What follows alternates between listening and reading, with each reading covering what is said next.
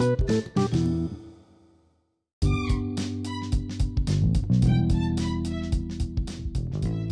tiempo es aquello que más queremos en nuestra vida, pero lo que peor utilizamos.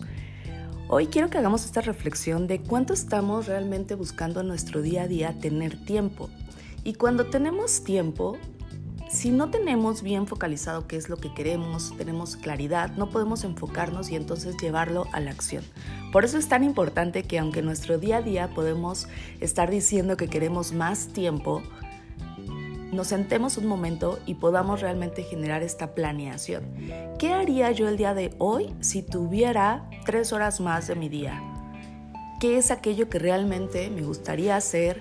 ¿Cómo empezaría a tomar estas decisiones en mi vida y poder realmente llevar a la acción lo que el día de hoy yo elijo?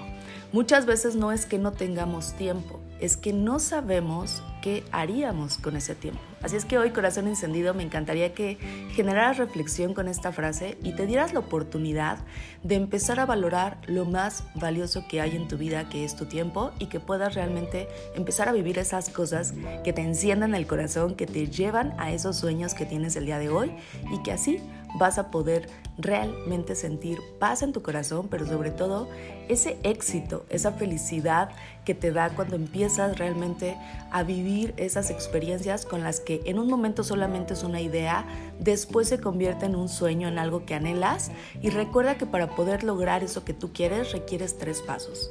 Todo inicia con el deseo, después con elegirlo en tu vida y el tercer paso y más importante, comprometerte a sí o sí hacerlo una realidad. Así es que valora tu tiempo el día de hoy y empieza a elegir qué es aquello que quieres hacer y llévalo a la acción. Porque recuerda que no solo debes de soñar el día de hoy, sino hacerlo una realidad.